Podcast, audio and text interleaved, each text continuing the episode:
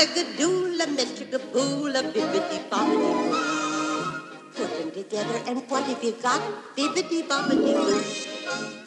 Sejam bem-vindos ao Bibi de Bob de Cash, o seu podcast sobre o mundo mágico da Disney. Eu sou a Fernanda Schmoltz e a essa altura já dá pra gente fazer um top 10 primeiro personagem abertamente LGBT da Disney. Eu sou Manuela Elias e eu fico sempre pensando por que, que eu gostava mais dos vilões do que das mocinhas. Acho que hoje eu já, já encontrei aí um pouco da minha resposta. Vamos falar sobre isso. Pois é, estamos aqui hoje para né, fazer o nosso episódio atrasado, como de praxe, porque tempos de pandemia, não é mesmo, dona Manu?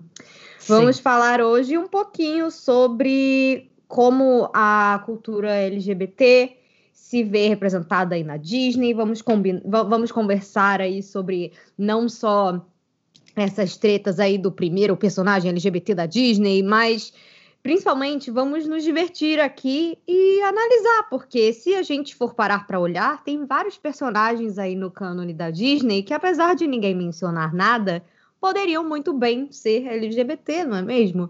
Temos o queer coding nos vilões, então hoje a gente vai fazer um, apanha um apanhadão de tudo isso e vamos nos divertir, porque nós temos aqui conosco hoje uma pessoa muito especial que vocês amaram e que está aqui de volta. Então, vamos receber com todo carinho Lino, que é autor, é ator, é um grande artista, assim, e que especialmente ama muito Disney, né? E ele escreveu vários contos, já escreveu livro, trazendo representatividade e um olhar diferente aí sobre as histórias que a gente gosta dos contos de fada, não é mesmo, Lino? Ai, Brasil, voltei! Adoro! Voltei para a demanda popular, a louca! Obrigada pelo convite, Fer e Manu. Estou muito feliz de estar aqui de novo. Ai, é muito bom te ter aqui. Dessa vez eu pude, eu pude estar aqui também para a gente gravar este episódio incrível. Então, ai, tô muito animada. Mas vamos lá, né? Eu acho que para a gente falar assim de, de de Disney, de queer coding, de queerbaiting, de pink money, de tantas coisas aí é, que eu acho que tangem a esse assunto, eu tenho uma pergunta importante para todos vocês para iniciar esse papo, que é hum. quando vocês eram menores, assim, que vocês tipo, assistiam os filmes da Disney, vocês é, vocês sentiam essa vibe vindo de alguns personagens específicos, ou era tudo muito normal? Porque, para mim, era tudo muito ok. É, é, engraçado como eu nem sei dizer o tanto que a Disney é, influenciou o meu olhar sobre a cultura queer, sem que eu percebesse. Porque, né, é, é Pequena Sereia, é um dos primeiros filmes da Renascença que eu assisti, que eu fiquei muito fã. Eu, eu, você tem ali a Úrsula já inspirada, abertamente inspirada no drag queen, abertamente uhum. inspirada na Divine, que é uma grande drag queen ali americana dos anos 80. E, e, e é isso, assim, já já estava ali aquela aquela presença me treinando para enxergar a diversidade. Claro que eles botam como vilã, mas eu amava os vilões. Eu não achava os vilões necessariamente. Eu não tinha medo, eu não achava eles ruins. Eu adorava a Úrsula, achava ela o máximo. Exato. Então, sei lá, como é que ficou isso para vocês? Assim, é uma coisa que vocês se ligaram desde muito cedo? Vocês tinham medo? Vocês. Como era? Me conta. Quer começar, nosso convidado? Tá bom, vou, vou começar. Estava aqui pensando, né, ouvindo a Manu falando, é, é, a maldição do queer coding, né, gente? Porque a gente cresce e aí a gente vê assim, é problemático? É Exato. problemático. Sim. A gente ama. A gente ama. É isso. Então, assim, é a maldição do queer coding, porque sim, eu amava muito, principalmente assim, eu acho que para mim eu, eu, sempre vi, vi demais o queer code no Scar, mesmo quando eu não sabia direito o termo, né? Quando uhum. a gente não, uhum. não, sabia. mas eu senti essa vibe nele e eu achava demais, eu achava incrível. E, e aquela coisa, né? A gente rebobina a fita para ver a cena daquele personagem de novo. eu fazia isso, eu rebobinava a fita, assistia de novo e tal. Então, eu, é a maldição, assim, tipo, eu amo esses personagens, amo demais. E, mas sim, existe aquele ponto bem problemático que, meu Deus, é, fez mal para quem é LGBT também, né? É, né? Influenciou demais no olhar que a sociedade tem com a comunidade LGBTQIA+. Então, é, é um amor e ódio, gente. É sério, é um amor é. e ódio.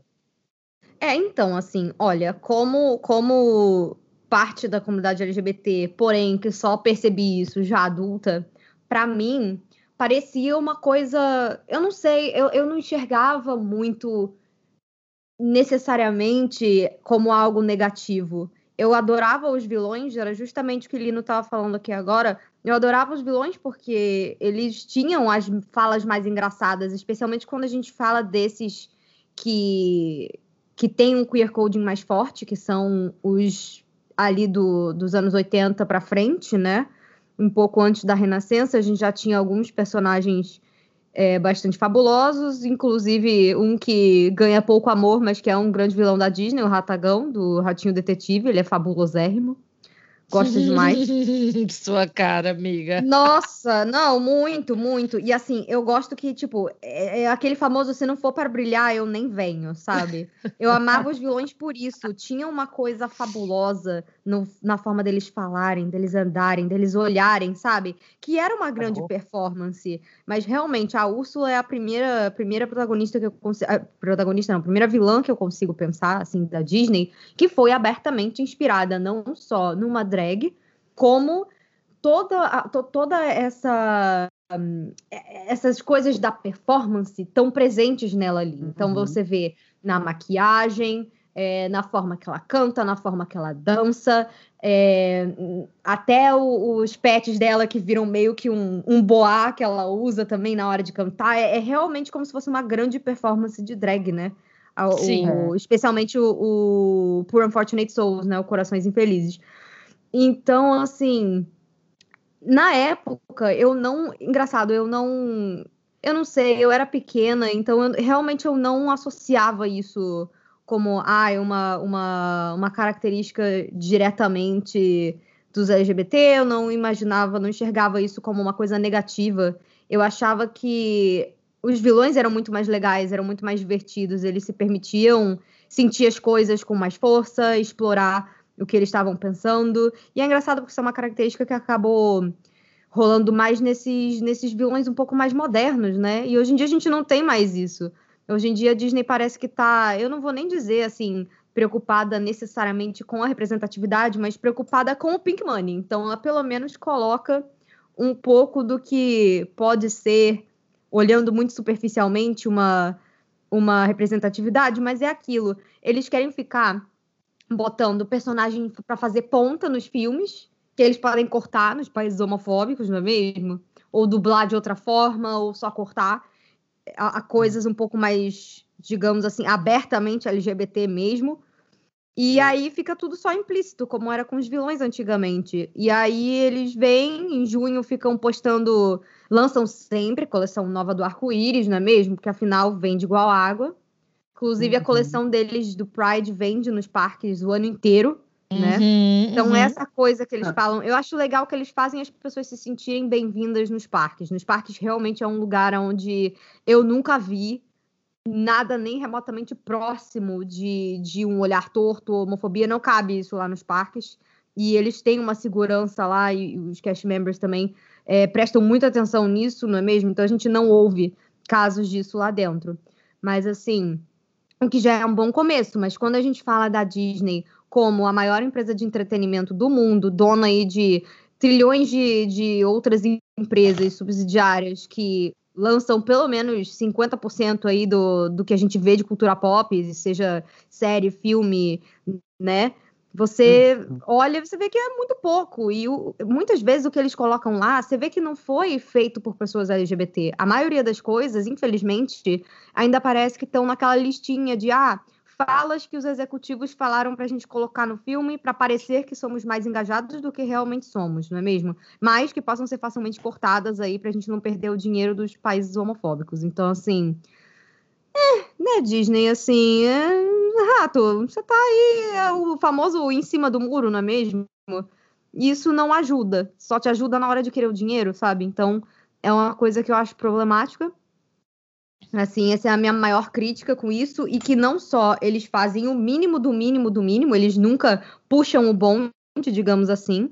E eles são uma empresa muito grande, e é impressionante como outras empresas menores fazem as coisas e eles simplesmente se recusam, eles só seguem o fluxo quando tudo parece estar muito certo que eles podem fazer, né? E que não vai uhum. chocar tanto assim. Mas ao mesmo tempo você fica tipo, pô, Disney. E eles ainda acham que estão fazendo muito, sabe? Estão dando uma, uma, uma lasquinha para as pessoas e depois uhum. ficam chamando. Gente, eu juro, eu consigo ver. Eu consigo visualizar a cena. Tipo, chega lá a galera do, do a galera da representante lá de mídia chega e fala: Ô, oh, jornalista, jornalista, chega aqui, chega aqui, chega aqui. Tem uma bomba para você. Escreve aí a notícia. Primeiro personagem abertamente LGBT da Disney. Tipo, continuam fazendo isso. Agora, com o lançamento de Cruella, gente, maio desse ano, isso já tá rolando desde pelo menos o Le Fou na Bela Fera, que foi a primeira vez que eu me dei conta que eles estavam fazendo isso. Sim. De querer fazer autopropaganda com o mínimo. Sabe? Uhum mínimo do mínimo. Então, assim, fora que feio, né? Eles vão, eles, eles jogam muito, muito safe, assim. A Disney, uhum. isso é uma coisa que eu sempre falo aqui, eu e a Fê também. A Disney vai onde a tendência tá e ela modifica a obra dela para atender a lugares que a tendência não, não rema para aquele lugar. Uhum. E isso é muito sério, assim. Infelizmente, é. não dá para a gente olhar e dizer, ah, é uma empresa ativista, né? É uma empresa. Realmente aliada, né? É, tipo, que apoia... aliada quando convém. Não, eu acho que ela foi, e ela foi se tornando um pouco mais flexível com o tempo, mas nunca tá na vanguarda de nada. A Disney uhum. nunca tá na vanguarda de nada. Então você tem é, tem um podcast muito antigo e maravilhoso chamado Gays Do The D, é, que é um podcast que uma, um, um, casal gay fala só sobre Disney, especialmente sobre os parques. E é incrível, uhum. assim, Gays Do The D. É maravilhoso, mas é aquilo, e é muito antigo, é muito antes. Eles estavam lá antes da Disney ter Pride Collections, sabe? Uhum porque a Disney, a Broadway e tal são é, grandes redutos é, é de, de lugar assim onde a gente tem uma eu ia dizer, são grandes redutos gays mas sim aquelas mas não só isso né são grandes lugares assim de expressão eu acho na através de arte seja pela uhum. animação seja pela dança pela música essa coisa da alegria, essa coisa da. da Gente, tô me sentindo... Né? eu tô me sentindo a Narcisa, como é? A alegria dos gays. Ah, eles são alegres, né? eles são felizes. Ai, adoro os LGBT. adoro.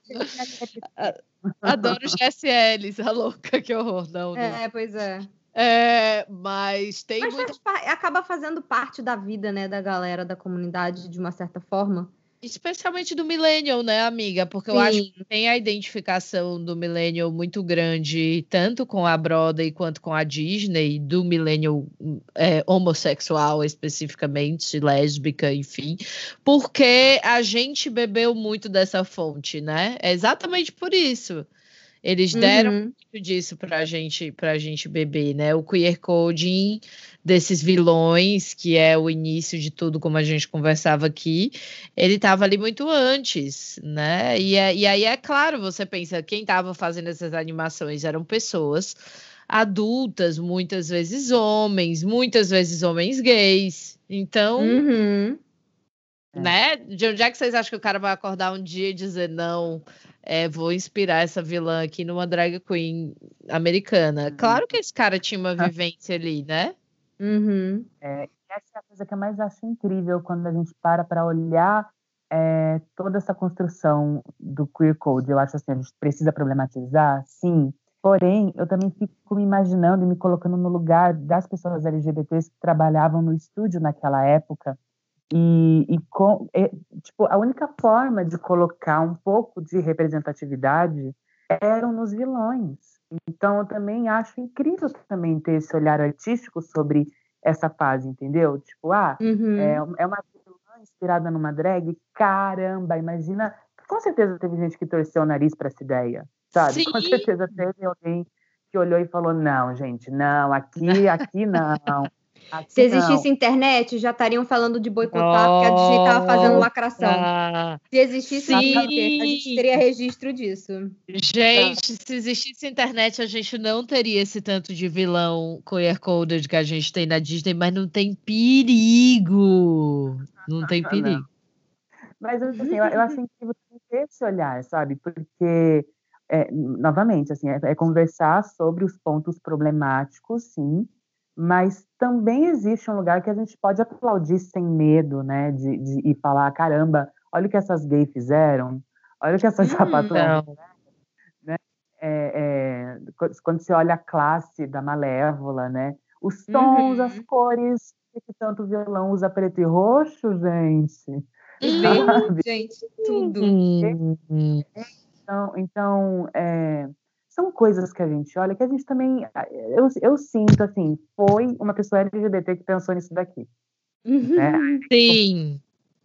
Flashman no Disney, no Disney Plus, e aí eu choro pra um caramba de ver, de ver é, o quanto ele colocou da vida dele, né, é, é, na Ariel, na Bela Fera, uhum. Os pontos que tinham a ver com a vida pessoal dele, e com certeza, assim, arte a gente, tem coisa na arte que a gente não é, concretiza, ela vem, né? Uhum. E aí você uhum. começa, Deus, aqui ele tá falando desse preconceito que ele sofreu, meu Deus, aqui ele tá falando disso daqui, eu acho isso lindo demais, sabe? Uhum. Não, e uma coisa legal da gente falar também é que a motivação desses personagens dessa época aí nos anos 90, dos personagens no musi nos musicais, era muito uma questão de pessoas tentando encontrar o seu próprio lugar. E isso é uma coisa que é muito fácil de você, como pessoa LGBT, se relacionar, porque, cara, eu só fui me dar conta, por exemplo, quando eu tinha 28 anos. Então, é uma coisa que, assim, você começa a requestionar sua vida inteirinha e é isso, assim, e, e, e o tipo de é. música que os protagonistas cantam sobre qual é o meu lugar, sobre, ah, eu vou conseguir conquistar o meu sonho, eu não me encaixo aqui. Se a gente olhar, a maioria desses protagonistas, eles eram é, pessoas que eram consideradas estranhas, pessoas que eram ostracizadas. Então, além da gente ter esse elemento divertido e performático nos vilões, o próprio drama dos mocinhos era algo muito simples da galera se relacionar. Especialmente numa época onde não era comum as pessoas saírem do armário, digamos assim, abertamente, né? Uhum. Isso é uma coisa uhum. que começou mais de 10 anos para cá, começou a, a, a, ter mais movimento para as pessoas poderem ter o seu espaço, terem suas coisas e terem orgulho de quem elas são, né? Porque eu acho muito doido, assim. Por exemplo, hoje em dia, é, eu paro para olhar por exemplo, às vezes se eu reencontro, se eu reencontro o pessoal da escola e vem gente falar, vi, ó, sabia que fulano lá é, é, assumiu que é gay? Eu falei assim, gente, não sabia, sabe? E eram coisas que, assim, na uhum. época do colégio era impensável a galera falar, era impensável a galera, é, por exemplo, poder ser mais vocal sobre isso, digamos assim. Uhum. Era meio aquela coisa de a galera tentando parecer, é... entre aspas, igual, normal, né? Tipo, igual a todo Sim. mundo. Você não queria chamar atenção. Então, eu acho muito legal que a gente tenha, por exemplo, o, o, o Pride agora com, como uma celebração tão grande, sabe, aqui no Brasil. Não só com a parada, mas com toda a movimentação que fazem na internet, né? Então, eu, é, por é um exemplo. Espaço, é um espaço onde, onde a gente pode se sentir um pouco mais seguro. Sim. Eu, por exemplo, fui amiga dos. Eu era sempre fui amiga da, de, de homens gays, principalmente, é, muito afeminados, muito uhum. afeminados mesmo, que destoavam de todo mundo. E eu só fui descobrir que um dos meus melhores amigos da minha vida inteira, de infância, o meu amigo mais antigo que eu tenho até hoje, era gay quando eu já tinha 19 anos. Pois é, porque você nem se permitia muito pensar que as pessoas pudessem Exato. ser, porque ninguém abria, ninguém falava nada. E ninguém aí, às nada. vezes, a luta é tão dura e tão difícil, mas às vezes eu digo, poxa, eu tenho 30 anos hoje, ou seja, faz 10 anos isso. E olha o quanto a gente já conseguiu também é, é, é crescer em termos de visibilidade e uhum. de, de uhum. aceitação, e a nível mundial, assim, é, é muito incrível. A internet, a internet permitiu com que as pessoas possam se encontrar e celebrar uhum. juntas o que torna elas diferentes. Isso é muito, muito legal. Isso é muito maneiro. E eu acho que foi justamente, a gente estava falando da internet com os vilões, e eu acho que foi justamente por causa da internet que a gente tem a coleção do Pride nos parques. Porque a Disney ela passou para essa noção que a gente sempre fala muito aqui no Biblicast de você transformar a, a coisa da cultura Disney num lifestyle uhum. por causa da internet. Então, ao mesmo tempo, é isso Sim, que eu li... hoje em dia as pessoas compartilham tudo. Então, você viver a Disney Culture lá nos Estados Unidos é, é, é realmente um nicho. É uma Sim. galera que se veste inspirado nos personagens, compra acessórios, coisas, coisas de grife, uhum. tudo com marca com colaboração com a Disney. É impressionante a quantidade de coisas licenciadas, de coleções diferentes, de tipos de coisas que você encontra. Você pode decorar a sua casa inteira de Disney com as coisas que existem nos parques. Você pode comprar roupa de grife, é, é, é surreal, assim, você encontra não, tem tudo para tudo e para todo mundo, com certeza. Mas assim, essa coisa que o Lino falou da gente também entender que é preciso celebrar, claro que com criticidade certas coisas. Uhum. Eu acho isso a mesma coisa para os parques, sabe? Porque assim, puritanismo americano tinha tudo para nego olhar e dizer, ai não, não, não quero gay aqui porque é uma coisa de família. E é. a Disney nunca fez esse movimento. Ela sempre acolheu essas pessoas e mesmo que mais tardiamente celebrando elas, né? Demorou uhum. mais. É, uhum. Existe excursão, gente. Excursão mesmo de, de gays para Disney é, há muito tempo. Ah, eu quero, me fala. É eu descobri isso por causa do Gays de Uda D, gente. Eu quero ir. Existe muito, amiga. É isso, existe muito. E, eu descobri por causa do Gays do The Então, assim, eles nunca. Nunca. É, e, é, e é, é, muito interessante acompanhar a mudança, cara. Você vê como tá rolando isso nos parques, é muito doido. Essa coisa de servir bebida alcoólica agora em todo parque. Isso é Não, o millennial, é o poder do millennial. e agora eles têm também a celebração LGBT na Disney, né? Sim. Tem, tem, tem parque que já tem o dia. Eu acho que na Disneyland Paris já fizeram um evento LGBT da Disney. Eles fazem de tudo, assim, sabe? É, nessa questão dos parques, realmente, eles sempre. Desde que começou tudo isso, pelo menos desde que eu vi, né?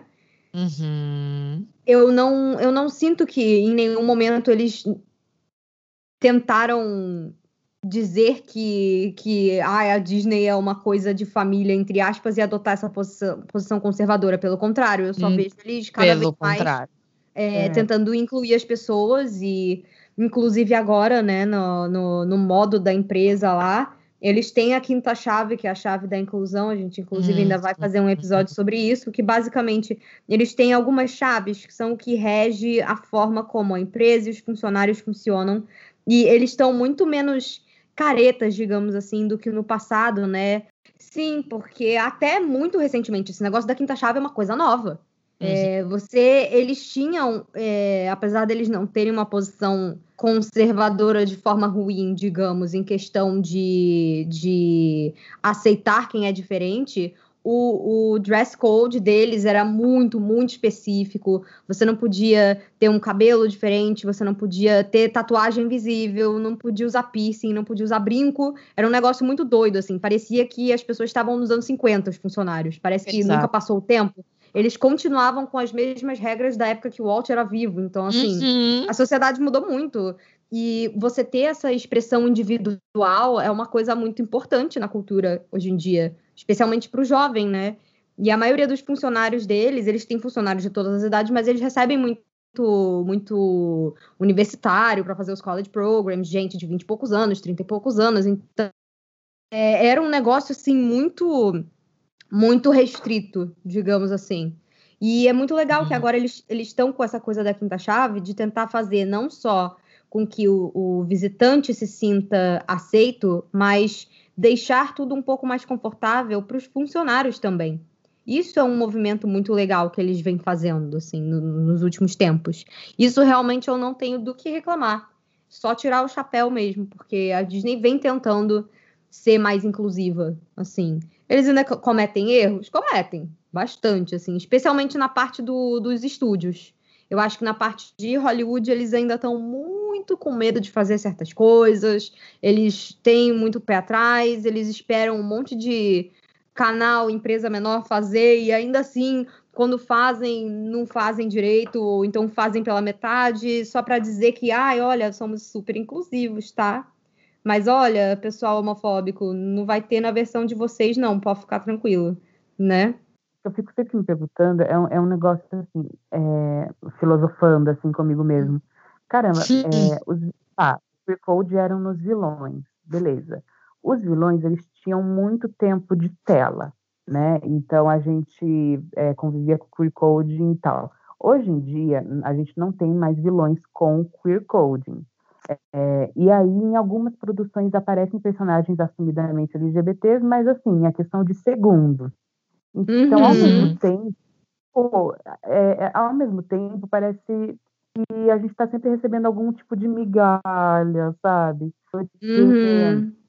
É, porque então, a gente então. não tem mais os vilões, os protagonistas já assim. sabem quem são direito, normalmente, ou quase sempre, pelo menos, né? É raro hoje em dia a gente ter uma, uma Elsa que fica nessa de, ah, quero descobrir quem eu sou, quero me sentir livre. Isso era mais uma, uma, uma trope do, dos personagens dos anos 90, né?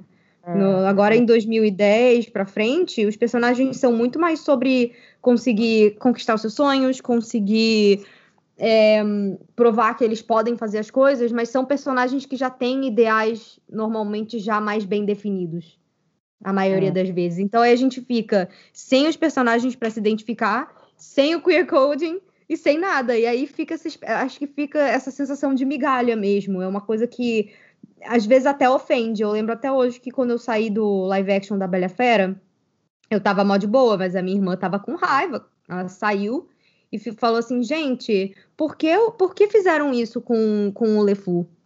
Sabe, por exemplo, eu gosto do LeFou, eu acho ele muito, eu adoro o Josh Gad, eu acho ele muito engraçado, mas eu lembro que ela ficou extremamente chateada com o fato dele ter sido meio ele não é já muito inteligente, mas eles fizeram uma coisa dele ser muito caricato, mais ainda do que ele já era, e ser meio uhum. abertamente burro, e enfim. Eu gosto de algumas coisas que eles fizeram com o LeFou nesse filme, mas a minha irmã, por exemplo, achou o ó.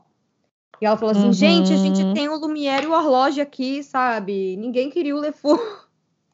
Ah, eu, eu, achei, eu achei que fomos roubados também, assim, porque eu acho, por exemplo, é, assistindo Bela Fera, assistindo até a, a continuação, outras coisas e tal, eu sinto muito o, o Horloge como gay e o, e o Lumière como bi. Porque eu acho que ele não só tem a química dele lá com a Fifi, o espanador, mas ele tem a química dele com o Horloge também. E rola um gay panic ali, entendeu? Entre eles. Gay rola umas faíscas, uns gay panic, rola, rola sim, gente, pelo amor de Deus. Então, e eles ainda botam o Sir Ian McKellen, sabe? Que é um dos uhum. grandes atores gays, abertamente gays que a gente tem. O cara lá, sabe? Tespiano, o cara da Royal Shakespeare Company, mano. Aí tu vai lá, tu bota ele lá, mas aí é, é, é o LeFou, que é o personagem gay, sabe? Que aparece muito menos. Eu acho que a galera tá de saco cheio de, de, de ter que ficar só com as migalhas ou então com ah, o ajudante do vilão, sabe? Ou o personagem que só tem 5, 10 minutos de tela, assim, e quase não tem nem fala. É, é isso e que aí, é meio foda. é por isso que eu acho que a comunidade LGBT quem é mais é, se identificou tanto com o roteiro de Luca, sabe? Uhum. É, com um filme. É, acho que eu, porque assim, eu assisti o Luca e eu, eu, eu lógico que teve momentos ali que eu ficava pensando, né, em coisas da minha vida e tal, e falava, ah, que bonitinho, mas o tempo todo eu vi o Luca como um filme de amizade de dois garotos, e que, assim, dá um tapa na cara do, da, do machismo, né, em mostrar que a, a, é, amizade entre homens pode ter choro, pode ter abraço, pode ter ciúme, uhum. eu acho isso incrível. Mas eu, eu entendo a comunidade, é, mas eu entendo a comunidade, teve, tem uma galera que você pode ver, todo post Vai no Instagram do Disney Plus, nos posts que eles falam de Lucas, o que tem gente postando arco-íris. gente, o Eu nosso, o nosso, o, o nosso episódio foi só sobre isso, basicamente. Eu me recuso, eu não vejo o filme de outra forma e é isso aí. Gente, ah, não, é? e o, subte o subtexto, o subtexto gay nele é tão, é tão grande assim com essa coisa dos monstros hum. marinhos e tal. É Gente, muito. no final, com aquele negócio da chuva revelar quem era quem. Aquelas duas velhinhas hum. que viviam juntas sempre só as duas, Nossa. sabe? Parecia aquela coisa do ah, antigamente a gente não podia, não podia ser quem a gente era abertamente, mas olha que legal, as crianças agora podem e a, por que a gente não pode também, sabe? A gente pode também. É. Eu senti tanto uma energia LGBT nesse filme. Muito, muito. É lindo, sabe? E, e, e, mas assim, tipo, eu tava assistindo, aí sabe quando você sente que é você, por você ser LGBT, que você tá pensando isso? Uhum. Aí, aí, eu, aí eu, eu terminei o filme e falei, ah, tá, é, é, é, da amizade dos meninos. Mas aí quando eu abri o Instagram, um monte de bandeirinha, um monte de arco Foi que nem rolou com a Elsa. A arte deles adolescentes juntos, assim, mais crescidos, sabe? E, uhum. E aí eu olhei isso, eu falei, meu Deus, eu entendo essa força que está vindo da comunidade é, falar tanto sobre, sobre isso, porque não tem, né? Não temos. Pois não é. Temos Sabe quem vem fazendo, fazendo uma coisa bastante inclusiva recentemente, aproveitando que estamos falando de Luca? A Pixar hum. num geral, né? Vocês já viram aquela série de curtas deles, os Spark Shorts?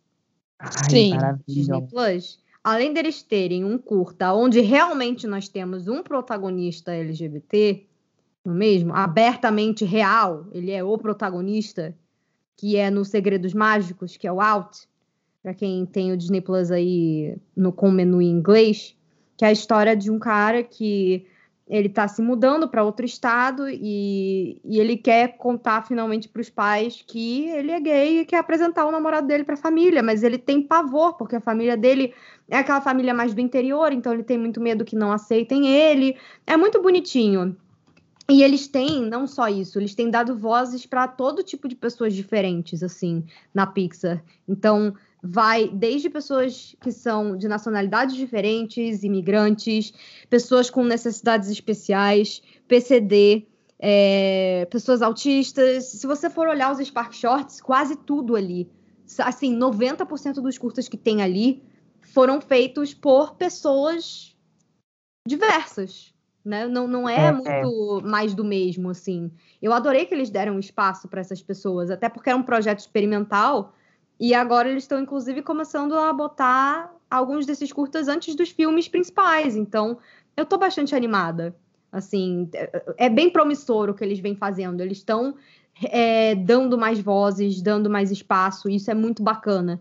E o mais legal nessa coisa do Luca é que, assim, tem aquela galera homofóbica, obviamente, que fica falando que é um absurdo as pessoas ficarem é, vendo algo além de amizade nos meninos e não sei o quê. Mas o próprio diretor foi abordado com, com o pessoal LGBT agradecendo, falando que se sentiu representado. E ele falou: gente, que legal, sabe? Porque é isso, o filme, o filme não é ah, o filme é meu, então é só o que eu quero. É tipo assim, a é. graça da Pixar, a gente até falou isso no episódio do Luca, a graça da Pixar é que os temas são temas que são muito próximos ao coração. São temas que, por mais que sejam retratados de uma forma específica no filme, eles são abordados de um jeito que a gente consegue levar eles para nossa vida, relacionar eles com a nossa vivência. Então, é por isso que eu acho que aconteceu muito isso super legal que você falou, né, Lino, de você não ter pensado muito nisso, mas aí quando você chegou lá no, no post no, no, na rede social do Disney Plus, um monte de, de galera da comunidade LGBT se sentindo representada e postando bandeirinha, sabe? Ainda mais porque eles ainda lançaram um filme no mês do orgulho, né? Então ficou, acho hum. que ainda o timing acabou sendo ainda mais propício, digamos assim, né? Então é muito lindinho, assim, eu acho muito legal. Contanto que as pessoas continuam, continuem conseguindo se sentir vistas, isso é uma coisa boa, sabe? Mas que realmente uhum. falta ter uma representatividade mais aberta, realmente falta. E que a Disney tem que parar de ficar toda hora querendo pedir biscoito para ela mesma, fazendo, falando em reportagem que vão ter o primeiro personagem abertamente LGBT. É, seria bom, porque assim, a gente entendeu já a Disney, não é o primeiro personagem LGBT, nós sabemos, sabe? É. Então, Quem é o conta, primeiro né? personagem LGBT? Aquelas, né? A louca. Cara, abertamente eu juro que nem sei mais. Tipo, eu tô tão confusa já que eu teria realmente que parar e fazer um top 10 aí de. Uma, o que eu me lembro que quando eles começaram realmente a falar que seria o primeiro personagem LGBT foi na época do LeFou, mas eu acho que já devem ter feito coisa antes. Então, eu acho que é. Ali abertamente, abertamente LGBT, que é a frase que a gente mais falou hoje. Uhum. Eu acho que é o LeFou também. Mas. Porque ele tem, obviamente, um crush no Gaston. Ele Se não só segue o Gaston porque ele é pela saco. Ele gosta é. do Gaston e ele, de, ele dá a entender isso, que ele tem interesse romântico no Gaston. Sim. Mas se abertamente é, é o LeFou e a Disney fala abertamente, isso quer dizer que fechadamente tem outros, né? Ah, Aquelas... Então, exatamente é uma lista. uma lista enorme. É, por exemplo, eu já joguei dois na roda aí, que são o Lumière e o Horloge. Eu, eu acho, para mim, assim, na minha visão hoje em dia, reassistindo os filmes, o Lumière tem uma energia bissexual e eu acho que o Horloge tem o Horloge 100% gay. No, no live action, inclusive, eles fazem uma piada com isso, que no final das contas ele é casado com a mulher mais chata lá da vila, e aí quando ela encontra ele, ele fica chateado, ele fala, por favor, quero voltar a ser um relógio, sabe? Claramente você vê que ele casou só de fachada mesmo. Então, assim, né? Vocês lembram da, da Audrey né? do Atlantis? Lembro. Sim. Eu sentia um queer code tão, tão pesado ali, vocês não? Tem uma energia, né? É, tem uma vibe. Tem uma vibe mesmo. Inclusive, um grande, um grande ícone, assim, muito crush ela. Maravilhosa. A. Audrey, para quem não lembra, ela era parte ali da. Hum, quem? A Terk, né? Ah, é a Terk. É, era a Rose O'Donnell dublando ela, então assim. não tinha nem como. Aquelas. Eu não sei também se tem alguns personagens que a gente já automaticamente coloca nessa lista, porque são, são interpretados por atores abertamente LGBT, e aí não sei se. Porque tem toda aquela coisa, né? Já que fazem o queer coding, tem, tem certas formas de falar, certos jeitos de, de você se expressar que são muito atribuídos na comunidade. Eu nunca parei para ver o Tarzan em inglês, mas em português eu, eu acho a Terk, assim, genial. Ela é muito engraçada. Ela não é uma personagem que performa feminilidade. Ela é meio que a amiga da galera, assim. Ela é, ela é, ela é amiga dos meninos. Então isso pode tanto ser um... A gente pode tanto enxergar isso como uma variabilidade de representatividade feminina, o que é uma coisa bem legal, porque as mulheres não são obrigadas a performar feminilidade, e não é só por isso que elas vão ser automaticamente LGBT, porque aí tem aquela coisa do estereótipo que acham que, ah, para ser lésbica ou, ou, ou bi ou, ou mulher que gosta de, de mulher, você tem que ser basicamente a caminhoneira, né? Sendo que aí a gente é, cai em outro, em outro, em outro estereótipo nocivo, né? Uhum. Sim. Mas é, ok. É, a gente falou da Terk, quem mais?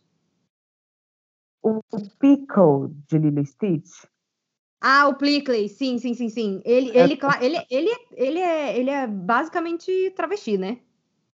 É, então, rola ali um, um negócio de, de crossdresser, uhum. porque quando ele precisa andar disfarçado, né, ele anda com, com vestimentas é, estereotipadas femininas. Exato.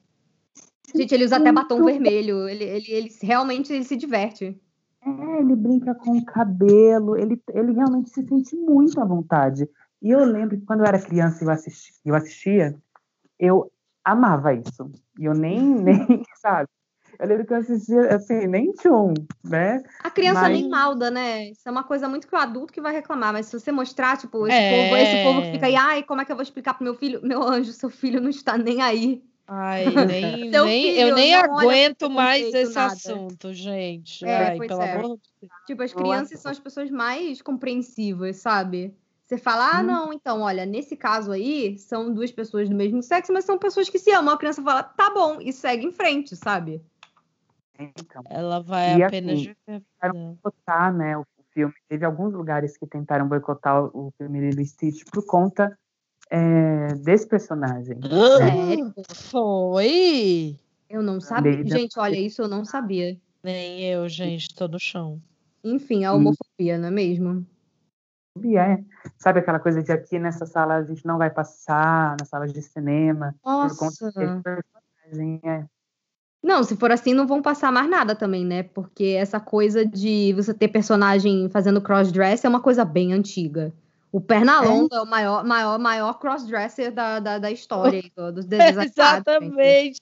Eu ia dizer isso, gente, Pernalonga chora. Não, e é engraçado porque, assim, ele se veste de, de mulher, se sente muito à vontade. Absolutamente todos os personagens dos Looney Tunes acham ele uma grande gostosa quando ele está vestido de Exatamente. mulher. Exatamente. E ninguém fala. Não tem nada no desenho que demonstre isso como uma coisa ruim. Uhum. É, é porque é. que eu digo, né? Não, não, a galera que faz por trás já tem uma, uma noção. É, a animação, gente, ela sempre foi um lugar de muita subversão. Uhum. A gente é, que às vezes não tá em tune com isso, né? Que nem a galera que vê, sei lá, lê sobre X-Men, mas é super preconceituosa e adora os X-Men e eu fico querido. A pessoa leu e não entendeu nada, né? Mas não, você não sabe o que está acontecendo na sua vida, né? Tipo, ai, é... sou um grande fã de rock, de metal e não percebe que toda música de rock é, né? Aí depois fica querendo reclamar do, do Roger Waters, né? É, Quando ele bota fora a boca no celular, a pessoa não entende. Exatamente. É tipo, não, o negócio do... Qual foi uma coisa mais recente aqui. É o lance do Loki, gente. Pronto, olha, tá no nosso tema. O lance do Loki ser, né? É, de gênero fluido e papapá e tal, e a série dele gênero que tá rolando. Fluido e bissexual, inclusive. Bissexual. Eu acho que ele é pansexual, eu não sei. Então, é, eu lembro que tava uma confusão sobre isso outro dia, e quando eu tuitei que ele era bi, eu vi um pessoal vindo explicar que teve gente que falou que aqui no Brasil a galera acha que ele é pan, mas que lá nos quadrinhos a primeira vez que, que fizeram qualquer menção a isso, que ele é bi mesmo. Então eu não sei, assim. Eu porque... também sei, eu também Enfim. não li muito Vingadores, mas. Vale. É mas vale. É, ele tá lá, ele tá lá na vibe. E aí uhum. a galera vem com a história de ai, agora todo personagem de quadrinho é, é, é, gay, não sei o quê. Cara, eu acho que você tá em contato, fãs de quadrinhos, né? Estão em contato profundo com uma obra que sempre foi extremamente política, altamente subversiva e que já foi proibida, né? Que uhum. tem parental advisory e tudo e, e você não consegue se conectar com a mensagem é, básica. É, tipo, que é de diversidade, acolhimento. O Star Wars também, o povo fica reclamando e depois fica torcendo pra Aliança Rebelde. Eu fico assim, amigos, tem uma noção, sabe? Não dá é para você. É muito esquisito isso. Eu acho muito engraçado. Daí depois eles ficam tudo putaço. E aí, tipo, sei lá, a galera gosta de Watchmen e, e é fã do Rorschach. Aí tu ah. olha a cara do Alan Moore mó comunista safado, entendeu? Cabeludo lá, o barbudão, tipo. Um grande bruxo. Um grande bruxo. E as pessoas lá querendo achar que, sabe, é uma falta real de, de interpretação de texto, assim. Aí eu já acho que. É... ler P de Vingança, Kel. Você não tem nem que ler a Moore se você não, não, respeita os comunistas. Sai daqui. Sai daqui mesmo. Sai é daqui. Isso, é, mas, mas a cultura nerd é, tem muita tem muita gente homofóbica na cultura nerd, gente. Muita, ficou de cara. É... Muita é. gente preconceituosa e eu não sei, eles se proliferam ah, como gremlins tá. e não faz o menor sentido, porque toda a cultura pop fala contra esse tipo de coisa e eles. É falta de interpretação de texto mesmo, porque geralmente, se você for olhar, assim, é, não gosto de generalizar, mas especialmente esses fãs específicos que ficam reclamando da suposta lacração, não é mesmo? É, se você for olhar, não tem um inteligente. Você vai tentar conversar, a pessoa não tem um argumento que presta. A pessoa é burra mesmo, porque as pessoas não são preconceituosas. É, se elas são burras, entendeu? É, Ai, sinto muito. Eu acho que assim, é, a ideia do episódio de hoje, inclusive, é falar como isso sempre existiu e, uhum. e vai continuar existindo, e eu acho que a diferença é que agora tem que existir mais e mais abertamente, porque quando você pega é, a cultura pop, ela é extremamente importante na sociedade, gente. Ela, ela forma, né? Você vê no Brasil uhum. as novelas, as novelas formam as pessoas, muitas for... a moda, o não sei o que que tá no camelô, não sei o que.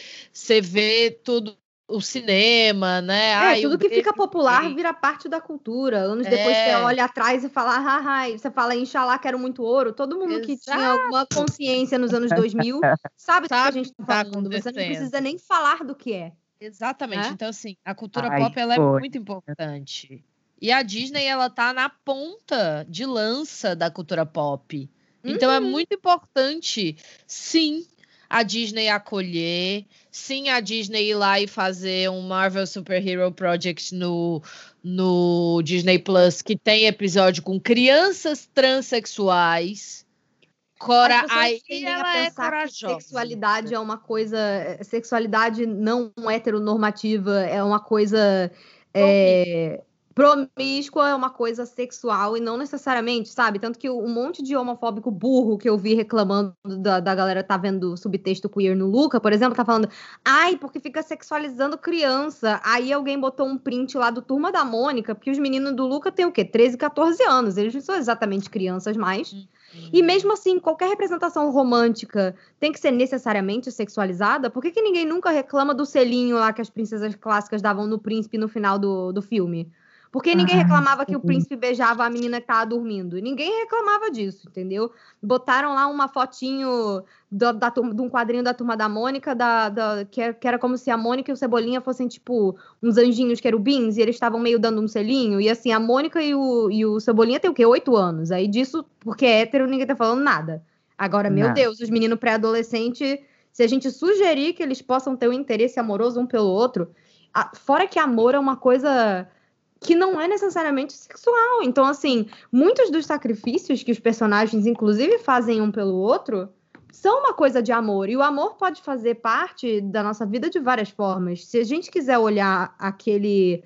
Todo aquela, aquela, aquele, aquele sacrifício lindinho que o Alberto faz pro, no final do Luca, pro, pro Luca, poder fazer o que ele queria, você pode ler aquilo como uma amizade, você pode ler aquilo. É, é, é amor, sabe? Não importa é. se é se é romântico ou não, é uma demonstração de amor. E é uma coisa é. que a gente não costuma ver assim entre entre homens na cultura pop, né? É aquela coisa que a galera acha muito que ah, gay, sabe? É. Se, se você demonstra qualquer tipo de carinho. Sim. E, e, eu acho que a questão toda com esses nerds assim de quadrinho é que eles estavam muito acostumados a serem só eles que liam os quadrinhos antigamente, ou então eles eram a grande maioria. E agora que virou uma coisa de cultura pop, é isso que a Manu estava falando, virou uma coisa que agora faz parte da cultura geral de todo mundo. Então, obviamente, as pessoas querem ser incluídas. E nos próprios quadrinhos eles já estão criando novas versões de personagens que têm um gênero diferente, têm uma etnia diferente, tem uma sexualidade diferente. E tudo bem, galera. O seu, o seu Homem-Aranha Peter Parker vai continuar existindo. O seu Homem de Ferro vai continuar existindo, sabe? Só que as pessoas, elas são fominhas. Elas acham que porque elas estavam lá e elas leram os quadrinhos e elas sabem qual é a cor da meia que o Homem-Aranha estava usando na edição 35 dos anos 50, que elas são melhores do que você. É, e, tipo, assim, a... não são, amor. Desculpa dizer. A é única coisa... popular, amor. é popular. popular. Aquela. A única coisa que eu acho é que a Disney tem que ter cuidado com esse rolê de. de que ela é, fez no Pequena Sereia e eu e Fernanda live action e eu e Fernanda elogiamos muito, mas ela já tá querendo fazer de novo agora no Branca de Neve, vai fazer. E eu acho que assim, é maneiro. Na, na né? escalação né? da atriz? Na escalação da atriz. É maneiro, é, é inclusivo, é importante. Hum. Tá. Acho muito legal. Pra quem legal. não sabe, explica pra galera, Manu. Ah, é. Pode ter gente, gente que não sabe ainda o que Sim. aconteceu. A atriz que foi escalada para fazer a Branca de Neve no live action é uma atriz negra. Não. Não? Não, ela é, é, a Rachel Zegler. Ela, ela, ela é branca, cara. Ela porque é... lá nos Estados Unidos eles não leem ela como ela branca. É, é ela isso. tem a pele um pouco bronzeada. Eu nem sei da onde que ela é. Ela, o Zegler, o nome dela, eu acho que é alemão, Sim. mas ela não tem pra aquela carinha. Ver ela eu não li é... essa notícia num, num site americano e dizia que ela era negra. Ela não é negra. Eu tô vendo ela no Google agora. Não, era a menina do Tinkerbell, que é. É a menina do Tinkerbell. A, a, a, a menina que vai fazer a Tinkerbell no, no filme do Peter Pan do Disney Plus, que é negra. E ela é de onde para as pessoas não considerarem ela negra? Que elas agora, agora eu fiquei intrigada. É, se você for olhar, ela não é exatamente branca. Deixa eu ver da onde ah, ela é. de Nova Jersey, gente. bronzeada. É. Ah, é ela tem uma irmã que se chama Jaqueline Fernandes. Talvez ela seja de. Ela é meio latina, eu acho. Não? Sei lá. Ah. É, deve Porque ser, ela, né? Ela ficou, ela, ela ficou conhecida. Ela nem, o filme nem estreou ainda, por isso que ela ainda não tá tão conhecida. Mas ela é a Maria no novo West Side Story, aquele que ela fez com o, Sim, com o menino lá da Culpa das Estrelas, que eu esqueci o nome dele. Em, em, em, em seu ergo. É, esse, esse tá. aí. Então, ela é aqui, tá dizendo que ela é de origem latina. E aí o pessoal achou bizarro. E assim, se você olhar a foto dela do lado da personagem, ok, ela não é 100% caucasiana, mas se você. É porque, é porque aqui no Brasil a gente não tem isso, mas lá nos Estados Unidos, se você for branca, branca, e você não for, você tiver qualquer ascendência latina, nome latino, você é lido como latino. Gente, eles tentaram uhum. dar um prêmio é, de Women of Color para Anya Taylor-Joy. A Anya Taylor-Joy é a mulher mais branca que eu conheço na vida, que é a mulher do Gambito da Rainha. Aquela menina é branca, o cabelo dela é, é Pronto, ela poderia fazer tranquilamente. Ela, tem, a, a, ela é de origem argentina. E aí queriam dar um prêmio para ela, eu não lembro qual era o prêmio, mas era um prêmio para Women of Color, e só tinha, sei lá, a Offrey Woodard de outras pessoas assim. No prêmio ela falou assim: gente, olha, é, eu fico vou passar essa que vocês vergonha. queiram me dar um prêmio, mas uh, vocês tenham noção, não, assim. Tipo, por mais que eu me sinta honrada, não é mesmo? Que vocês queiram me dar um prêmio assim, né? Com tantas atrizes incríveis, eu não sou uma mulher de cor. Então, assim, sabe? É isso, é porque os estadunidenses, eles são meio doidos, assim. Não vou Aí, passar... se você não é europeu, branco, puro, você é... Tipo, Cara, eu sou, eu sou uma pessoa extremamente branca. Extremamente branca. A, a, origem da minha família é metade alemã e a outra metade é, acho que.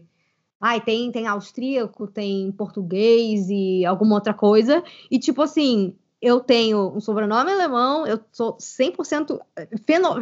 vou fazer a Lumena aqui, fenotipicamente branca, mas eu chegando lá nos Estados Unidos, só porque o meu passaporte é do Brasil, eles vão me achar latina que é o que eles fizeram com a, uhum. com a, com a Anya Taylor-Joy. Então, assim, para eles, para gente conservadora estranha, pode parecer um absurdo que a menina que não é exatamente 100% branca, por mais que ela possa ser lida como branca, aqui no Brasil ela seria lida como branca, uhum. provavelmente, uhum. né? Porque ela tem, eu não sei, Ai, gente, eu já não sei como é que eu leria ninguém, mas assim, ah. ela, não é negra, tá? Ela é meio latina. Ela parece não, meio ela é meio latina, assim. Agora que eu vi a, a, foto dela mais atentamente, mas o que eu quero dizer no final das contas é que eu acho que para frente o que a gente precisa é que a Disney pare de botar, de, de fazer isso, assim. Eu achei foda ter uma pequena sereia negra, uhum. mas eu quero que a Disney conte mais histórias com personagens negros para ela poder colocar essas pessoas, pessoas negras em papéis uhum. de pessoas negras, do mesmo jeito que eu quero que daqui. Não quero que tenha um live action do Luca, mas quero que daqui a uns anos a gente faça um filme live action com pessoas LGBTs. Eu acho que aí é, é aquilo que a gente fala do tempo, né? A uhum. Disney espera aquilo ser muito seguro para ela fazer E, tipo, ela pode querer dar uma de vanguardista botando a pequena sereia negra lá, mas a gente sabe que não foi. Por que, que ela não pega? Eu, eu quero ver o que, que ela vai, quem que ela vai querer botar para fazer o live action da Princesa e o Sapo, entendeu? Sei Nossa, lá. Uma, Podia colocar. É, não, então. Aí, aí, né? Aí é estranho, mas assim. Podiam colocar a Chloe, né? Já que já a Halle vai ser a pequena sereia, eu acho que a Chloe tem tudo a ver com a é. Tiana. Elas, inclusive, cantaram naquele especial de fim de ano da Disney, cantaram Almost There com a Anika Noni Rose, que é a dubladora da Tiana. Então, assim, acho que combina demais. Mas o, o, o negócio que acho que, assim. É, eu sei que a gente desviou um pouco do assunto, mas o negócio da, sobre a Halle ser a Ariel, a Rachel Zegler ser a Branca de Neve, eu olho muito mais como, tipo uma coisa de encaixar com o que você precisa para o papel do que, ah, vamos procurar alguém que seria uma cosplayer perfeita e parece fisicamente com a personagem. Porque o que acontece? Se você for ouvir a Halle Bailey cantar, você vai ver que ela tem a voz perfeita para ser a pequena sereia. O rosto dela, o formato do rosto dela, a forma como ela se mexe é de princesa da Disney. Parece a Ariel, sim senhor, sim senhora. Então, assim, combinou pra caramba. E é por isso que eu tô defendendo é, também, né? Esse é um dos motivos principais pelos quais eu defendi a escolha dela, porque as pessoas começaram a atacar porque viram uma foto, não viram mais nada, e automaticamente hum. falaram: ai, ela é negra, a pequena sereia é ruiva. Tipo, sabe? Não. É, Tem muito mais é envolvido isso. aí. E, gente, a Rachel Zegler tava fazendo a Maria no West Side Story. Quem, quem sabe, de, quem entende de musicais, quem conhece West, West Side Story, uhum sabe que ela já é uma escolha ótima. Eu não vi o filme ainda, mas eu sei que ela é uma escolha ótima, porque o papel da Maria, vocalmente, é igual ao papel da Branca de Neve. É uhum. a mesma energia, entendeu? Tanto na parte para cantar, mas até um pouco na parte da atuação também, que tem aquele que meio de Romeu e Julieta, da menina inocente, não sei o quê. E ela tem uma carinha de princesa também. Então, para mim, eu não vejo um problema de colocarem, sabe? Não, é, eu não vejo um problema de colocarem, não. Eu só quero que a Disney. Eu quero ver o que, é que ela vai continuar fazendo com, com esse Sim. tipo de escolha, sabe? Eu quero ver como é que ela. Quando é que ela vai contar a história das pessoas é, é, negras, das pessoas LGBTs, ah, e vai sim, bancar, botar isso lá. Entendeu? E não ficar fazendo esse masking para depois dizer, ah, eu sou sim inclusiva, olha eu aqui troquei até a cor da pequena sereia, porque eu tenho certeza que, amiga, tem a coisa de ser perfeito para papel, com certeza. Mas tem um pouquinho de jogada de marketing aí da Disney tentando, né, pegar o nosso nosso o nosso black money também. Agora, né, o nosso porque eu acho que eles viram que se eles não fizessem isso, eles iam começar a perder muita coisa também, gente. Sim. Porque chega uma hora que não dá mais. Hoje a Disney é feita de uma agência de crianças, claro, mas a gente já falou isso muito aqui. É uma audiência muito de milênios de 30 e late milênios de 35, né? É, é uma audiência dessa galera também, que hoje tem dinheiro ou não tem dinheiro, mas consome totalmente, paga um Disney Plus, paga um negócio assim. É, e a gente é a geração que é a ponte para a abertura dessa diversidade, como a gente mesmo estava falando. Então a gente quer isso ali. E a gente não vai se alinhar a empresas que não fazem isso. Diz, Lino. É. Vocês acham que. É porque, assim, nos live actions, os queer coding foram tirados, né? O Scar não tem. O Jafar. Ai, deu até uma dor no coração. Ai, o Jafar. Jafar é triste, que morte horrível. Mas, gente, não, tirar o queer code da Úrsula, não, né? Mas eu acho que é. não vai. Você acha que vai? Bom, ele, eu não sei, porque eles escalaram a Melissa McCarthy. Pois é. E ela é, assim, ela faz bem tudo. Ela faz bem drama, faz bem comédia, mas ela, ela, ela sabe fazer bem papéis caricatos e espalhafatosos. Exatamente. São meio que uma especialidade dela. Então eu acredito que não vão mexer. Eu tenho fé. Gente. Eu tenho Porque fé. eu acho que a Úrsula, no caso da Úrsula, ela ter essa, essa esse visual inspirado numa drag, isso, isso não acaba sendo, acho que, considerado uma coisa ruim como queer coding. Você está dando espaço para um tipo de arte que sempre foi marginalizada. Então, eu acho, né? Até porque, por exemplo, hoje em dia a cultura drag também tem muito espaço, não é mesmo? É, então, eu acho que poderiam deixar, eu espero que deixem. Né? Eu acho que vai rolar, gente. E é a parada mais High legal hopes. da Úrsula. Então, assim, que ela é extremamente performer. Então, eu espero que mantenham isso.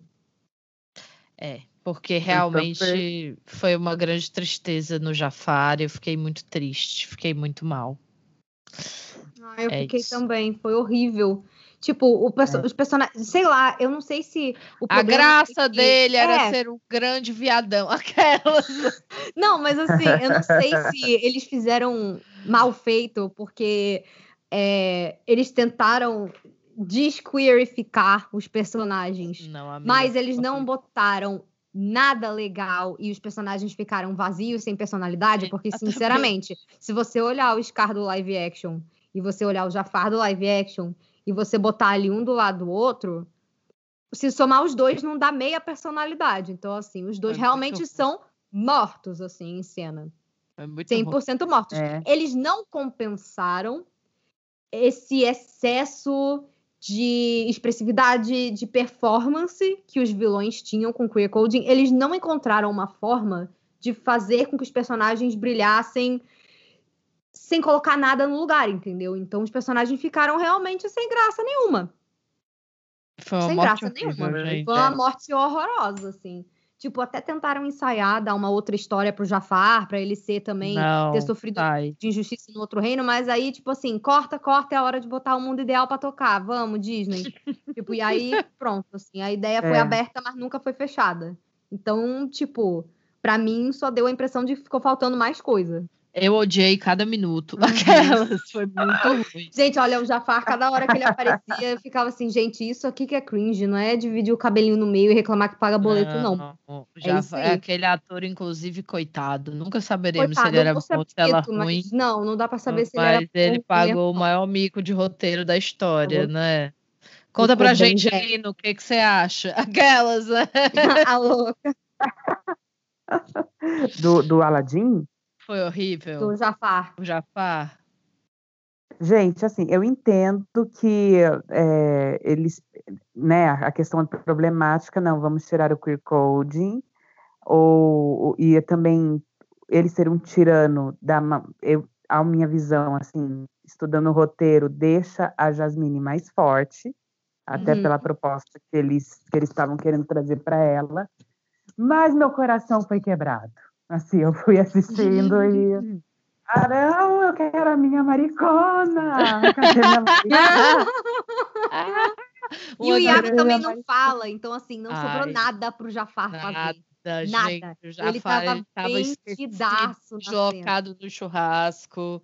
Eu não sei, o- a roupa não mornou, parecia que a roupa não combinava com. Cara, deu tudo, enfim. Deu a tudo roupa errado. era de maricona, só que a personalidade não era. Não... Era, tipo, deu tudo errado. Então parecia que a roupa, o figurino meio que engolia o moço. Eu falei assim, gente, coitado, ele tá passando um micão aqui mesmo. Sim, ficou parecendo aqueles teatros, aqueles teatros mal, mal feitinhos, sabe, gente, com pouco recurso.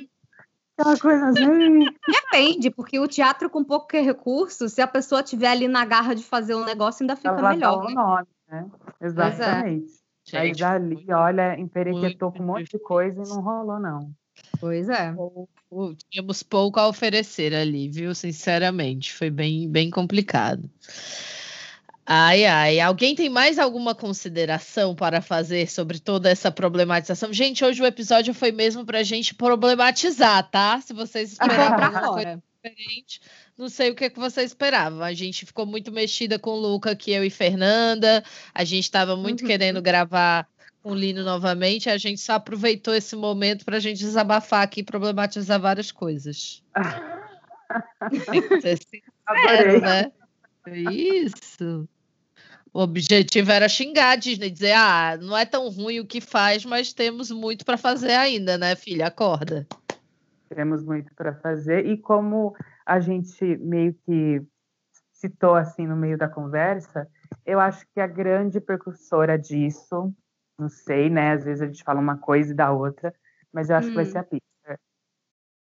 Ah, eu também acho, amigo. Porque já eu é, tô né? sentindo que é na Pixar mesmo, que lá é onde tá tendo constantemente mais diversidade. Apesar de que as animações da Disney estão bastante estão bastante é, diversificadas também recentemente, porque a gente teve Raya, que foi ah, foi inspirada no, no, nas culturas do Sudeste Asiático. A gente teve.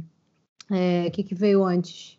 A gente teve Moana, que foi uma coisa mais da Polinésia. Agora a gente vai ter o Encanto, que vai ser a primeira princesa latino-americana a ter um filme no cinema, porque apesar da gente ter a Helena de Avalor, ela é uma personagem que era de televisão. Então, Ai. tem coisas novas vindo aí, assim. Tem. Inclusive, amiga, foi nesse post que eu vi sobre a, a Branca de Neve, o cara dizia isso. Ele dizia, ah, por que, que não bota ela para fazer a Helena, né? Porque já existe uma, uma princesa latina. Eu falei, gente, não sei se é bem... Não sei, descansa um pouco. Ai, eu acho o seguinte. É...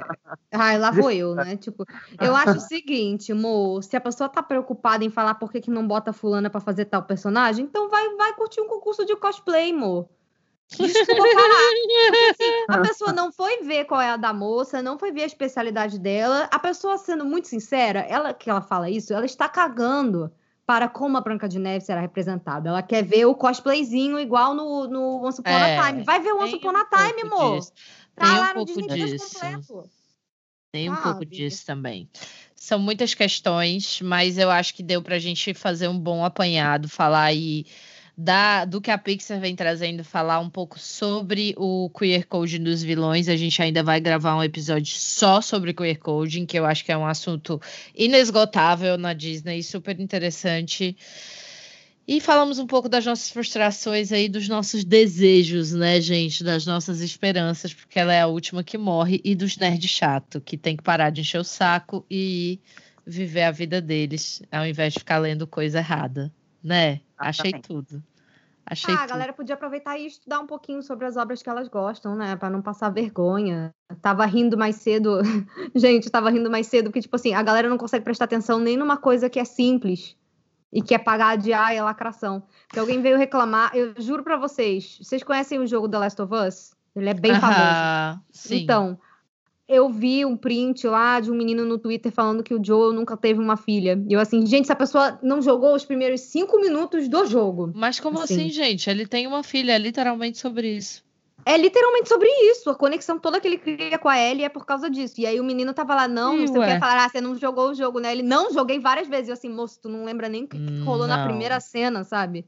E não é como se a primeira cena fosse blazer, é uma cena impactante, sabe? Então, assim, a pessoa já não presta atenção no explícito do contexto do que já tá ali na cara dela. E você quer que ela pegue o, o subtexto também, aí realmente, né, assim, infelizmente as pessoas precisam estudar não, mais interpretação gente. de texto, porque é, é difícil. Tem é difícil. o tema, né? A pessoa aí, a pessoa aí, ela, se, ela não entendeu nem o tema. Não.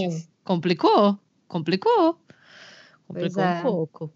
Mas é isso, gente. Estudem, né? Estudem as coisas que vocês gostam, as coisas não acontecem à toa e, e tentem enxergar aí um pouco além do que parece ser, né? Porque eu acho que inclusão, para mim, é o tema desse século, talvez. Eu acho que é a coisa mais importante que a gente precisa aprender sobre como humanidade, é sobre inclusão, é sobre a importância do acolhimento e de que todos nós, no final das contas, viemos do mesmo canto, que foi de uma mulher, e vamos para o mesmo canto, que é para debaixo desta terra. Então, uhum o que acontece aqui no meio, né? Como diria um, um, alguém muito famoso, que eu vou terminar com essa frase maravilhosa, né? Nós to todos nascemos pelados, o resto é drag. Então, é isso. É, amor.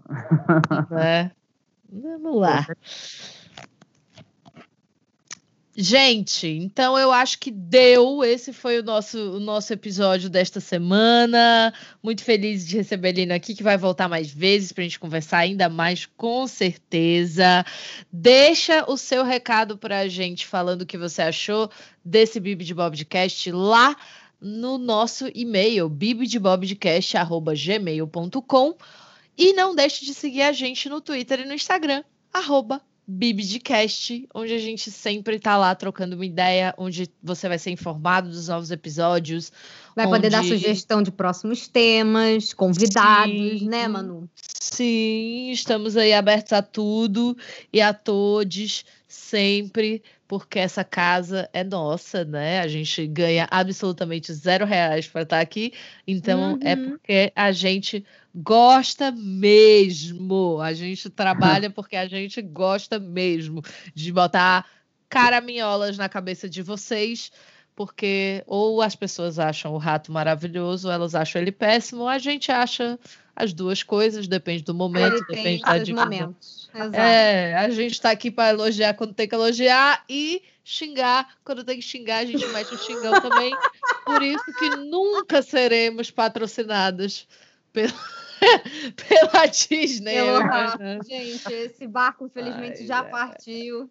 Se a pessoa ouvir três episódios do Bibi de Bob de Cash, ela já não fecha um contrato com a gente. A não- rato, meu anjo, se quiser comprar a gente, a gente para de falar É mal. baratinho. Fala só bem.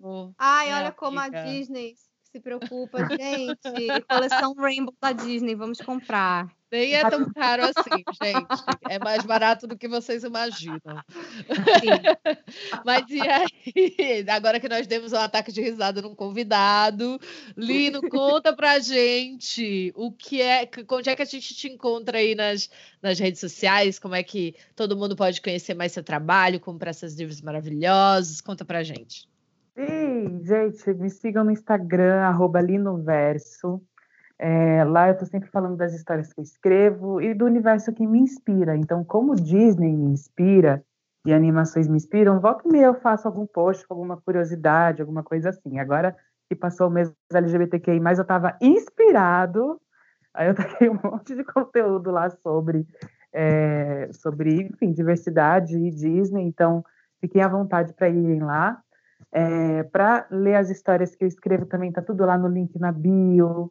É, o meu livro Transderela é, você pode adquirir lá também, né? Tanto em e-book, tanto físico. E é isso, gente. Fiquem à vontade, vocês são super bem-vindos e eu estou muito feliz de estar aqui de novo. Meninas, me chamem. Quantas vezes vocês me chamarem, eu tô, tô aqui. Ah, Maravilhoso! obrigada. A Eu gente fala demais. pra caramba, né, menino? Ah, meu Deus, que Mas loucura. a gente se diverte. Mas né? é maravilhoso assim que tem que ser mesmo. Entendeu? e você, Fê, como é que a gente te encontra aí nas redes sociais? Vocês podem me encontrar falando bem, falando mal, mas falando do rato lá no youtube.com/barra Sugar Rush TV ou só procurem pelo meu canal Sugar Rush, onde eu falo sobre animações e especialmente sobre a Disney e não só as animações, mas toda a parte de live actions da empresa, dos parques, a pessoa que gosta muito de Disney, então, né, apesar de eu falar mais de animações, no geral, eu tô falando sempre do rato por lá também.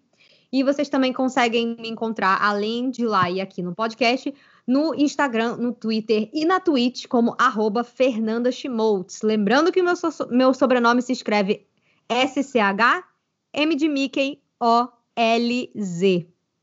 Rapaz, é cada videozão que vocês não têm ideia. E se vocês quiserem me encontrar, é só me procurar lá no Instagram, arroba Amiga do Rato. Logo mais estarei voltando com novidades, especialmente sobre parques, pois estou planejando aí uma, uma viagem à Terra da Magia, assim que tudo isso aqui passar. Então vou estar lá dividindo com vocês. Vai ser minha primeira viagem é, de casal para Disney. Ai, que romântico. Vamos Muito conversar bom. muito sobre isso ainda. Gente, é isso. Esse foi o nosso episódio de hoje. Eu espero que vocês tenham gostado.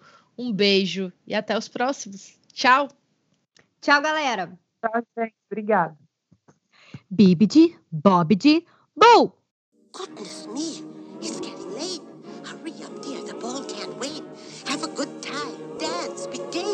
off you go. You're on your way.